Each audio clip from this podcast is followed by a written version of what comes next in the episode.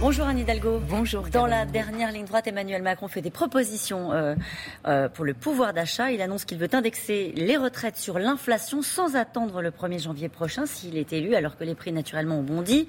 C'est une urgence il y a une urgence sur euh, le pouvoir d'achat. Euh, dommage qu'il la voit si tardivement euh, et, et, dommage qu'il perçoive juste maintenant, à deux jours du vote, qu'il y a une nécessité de revaloriser les pensions. Il n'a pas parlé de la revalorisation des salaires. Je crois qu'il n'en veut pas. Mais donc oui, nous sommes à un moment très très important où nos concitoyens sont en train de souffrir à la fois des cinq années qui ont creusé beaucoup d'injustices et, d'inégalités et qui sont en grande partie liées à Emmanuel Macron, et puis bien sûr de cette crise en Ukraine, de cette guerre qui vient euh, en plus euh, renchérir euh, toutes les denrées alimentaires, mais aussi évidemment l'essence et sur laquelle je propose. Vous dites qu'il a un mauvais bilan sur, le sur, sur, la question du pouvoir d'achat vis-à-vis des Français. je, je, propose depuis d'ailleurs le mois d'octobre hein, de baisser la TVA à 5,5 sur l'essence et je propose depuis la guerre en Ukraine qu'il y ait aussi un blocage des prix, notamment sur l'énergie et sur l'essence. Oui, un très mauvais bilan parce que on voit bien, ça a été un quinquennat qui a donné à ceux qui avaient déjà beaucoup, suppression de l'ISF, euh, dans le même temps la baisse des APL, euh, pas de revalorisation de salaire quasiment, pas de coup de pouce au SMIC, des services publics en berne, je pense à l'école et je pense à l'hôpital. Alors s'il était à votre place, il dirait baisse d'impôts, bouclier tarifaire pour euh, encaisser le choc des carburants Vous savez, quand, quand vous baissez les impôts, très bien, on peut applaudir et moi je ne suis pas pour des augmentations d'impôts et surtout pas pour les classes moyennes et les catégories populaires. Mais qu'est-ce qui se passe derrière? C'est moins de moyens pour les services publics. Il faut se dire les choses telles qu'elles sont. Si vous n'avez pas, euh, donc je, pense qu'il faut surtout aller chercher euh, des financements.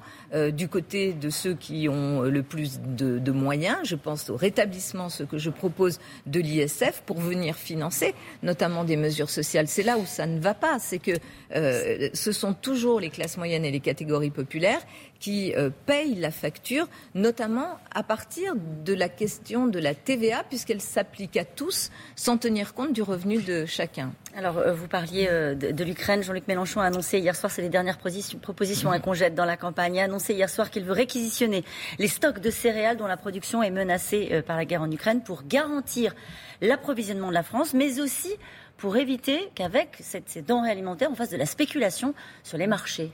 Moi, je pense qu'il faut d'abord, euh, en ce qui concerne l'Ukraine, arrêter, arrêter purement et simplement de s'approvisionner, mmh. pardon, en gaz russe. Il faut le faire maintenant parce que si on veut que cette guerre s'arrête, si l'on veut que les Ukrainiens retrouvent leur liberté, il faut arrêter euh, cette complaisance qu'il y a à continuer à acheter du gaz russe. je, crois que maintenant il faut arrêter de tergiverser et arrêter l'hypocrisie. D'ailleurs, euh, il y a euh, une étude du Conseil d'analyse économique qui montre que le blocage, l'embargo sur le gaz russe ne pèserait que marginalement sur l'économie du pays et l'économie européenne. Donc c'est un point important, 0,3% euros par an. Oui, donc, donc il faut le faire et il faut aussi se préparer évidemment par le blocage des prix, par euh, aussi euh, euh, la baisse de la TVA sur les denrées alimentaires, par aussi bien sûr à la fois une gestion évidemment des stocks, mais aussi tenir réquisitionner les stocks?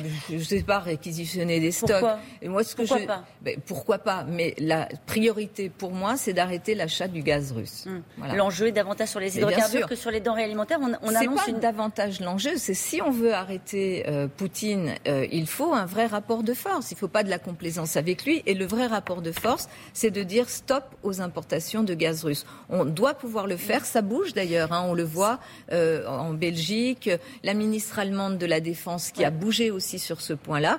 Je pense et je le dis, il faut que Emmanuel Macron, qui aujourd'hui préside l'Union européenne, vraiment fasse de cet arrêt de l'importation du gaz russe euh, une priorité pour les jours qui viennent. Alors dans les jours qui viennent, on va sans doute peut-être parler de l'abstention. L'urgence, c'est de remettre du lien entre les Français et, la politique. Euh, il faut remettre partout de la souveraineté populaire, euh, dit Emmanuel Macron ce matin dans l'interview qu'il accorde au, Figaro. Marine, il parle notamment du, du, référendum. Marine Le Pen, elle veut la proportionnelle intégrale, le référendum d'initiative citoyenne. Comment est-ce qu'on remet du lien? Moi, je propose aussi un référendum d'initiative citoyenne. Je propose de donner plus de pouvoir au Parlement, le Parlement qui a été tant affaibli ces cinq dernières années par Emmanuel Macron. Là encore, euh, tant mieux qu'il s'en rende compte, mais enfin, c'est un petit peu tard.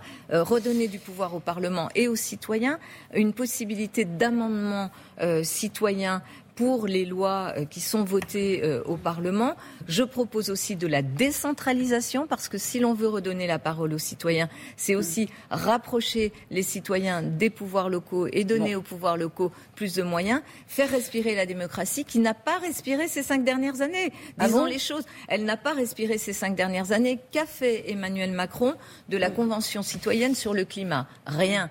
Euh, qu'a-t-il fait de ces cahiers de doléances qui ont été faits après, euh, dans ce grand débat auquel tous les maires ont participé, les citoyens, qui a donné lieu à des cahiers de doléances qui croupissent dans les euh, cartons des préfectures de notre pays. Lisez le très bon livre de Didier Lebret qui en parle très bien. et faire respirer la démocratie. Et pourtant, Anne Hidalgo, vous allez peut-être devoir, au soir du premier tour, appeler à voter pour Emmanuel Macron. Moi, j'appellerais de toute façon à faire barrage à l'extrême droite. Mmh. Ça, c'est ma boussole et je le ferai. Mais nous ne sommes pas encore au soir du premier mmh. tour. Et ce que je dis très très clairement, c'est que pour ces Françaises et des Français qui viennent de la gauche, qui se sentent encore euh, proches de mmh. ces idées de générosité, de fraternité, de solidarité, je leur dis Emmanuel Macron n'est plus une option. On le voit encore dans les colonnes du Figaro ce matin. Il est de droite. Il n'est plus une option pour les gens de gauche. Il n'est plus du tout une option pour les électeurs de gauche. On le sait avec son bilan et avec son programme. Et de l'autre côté, vous avez Jean-Luc Mélenchon qui, lui, incarne cette protestation permanente et qui pour moi, représente aussi quelque chose qui n'est pas euh, dans les convictions qui sont les miennes. C'est l'extrême gauche, et notamment sur la question européenne, mais aussi sur la question de la République, c'est une impasse. Lui, il dit à vos électeurs, regardez les sondages. Il leur dit, regardez les sondages. Vous voyez bien que vous avez une chance de victoire avec une candidature Mélenchon. Au fond, toute la gauche doit se rassembler derrière ma candidature. Que n'a-t-il pas essayé de rassembler la gauche pendant cinq ans plutôt que de la fracturer ce qu'il a fait Et par ailleurs, je dis aux électeurs et aux électrices, votez pour vos idées, vos convictions profondes. Si vous êtes européen, républicain, laïque, écologiste et social, vous votez Anne Hidalgo, vous ne votez pas Jean-Luc Mélenchon. Ils peuvent se dire. Et votez, votez pour vos convictions. Parce que là, vous vous faites laver le cerveau par des gens qui vous expliquent que c'est le vote utile qui va euh, faire mm. euh, l'élection, euh, le résultat de euh, dimanche soir. Mais pourquoi Moi, je vous dis, ce qui fait le résultat, c'est votre vote avec vos convictions. Pourquoi faire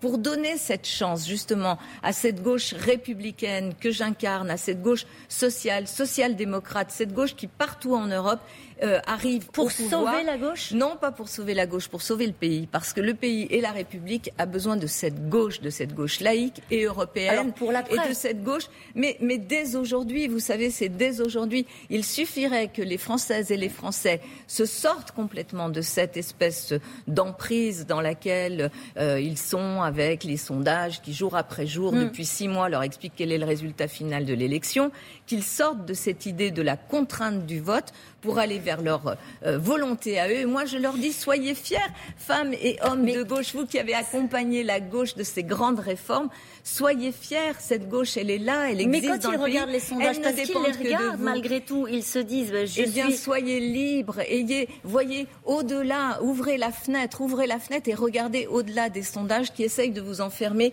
dans quelque chose qui euh, ne et relève vous leur dites, votez Hidalgo, c'est utile. Mais bien sûr que c'est utile. C'est utile. Pourquoi? Pour effectivement faire en sorte que cette gauche, ce peuple généreux de France qui existe, qui milite dans les syndicats, qui milite dans les associations humanitaires, relève la tête, soit fier et choisissent un chemin qui est aussi le chemin de l'Europe et le chemin euh, d'une vision de l'avenir pour, euh, pour nos enfants. Le soir, quand vous vous endormez, vous rêvez plus de victoire? Moi, je rêve surtout de euh, porter ces idées-là, de donner. Vous savez, de continuer à les porter après. Bien sûr, et je les porterai après et pas toute seule, parce que tout ça, c'est un travail collectif. Et je pense aussi, euh, quand le soir, quand je m'endors, ben, moi, je pense euh, aux enfants, je pense au pays, je pense à la difficulté du pays, je pense au fait que nous sommes pour la deuxième fois en cinq ans contraints de choisir entre quoi? Entre une option aujourd'hui de droite libérale affirmée et demain peut-être contre l'extrême droite. Et je pense que cette contrainte-là, ça suffit que les Françaises et les Français prennent leur liberté. Leur liberté, c'est leur conviction, qu'ils votent avec leur cœur et leur conviction. Merci beaucoup, Anne Hidalgo. Merci à vous.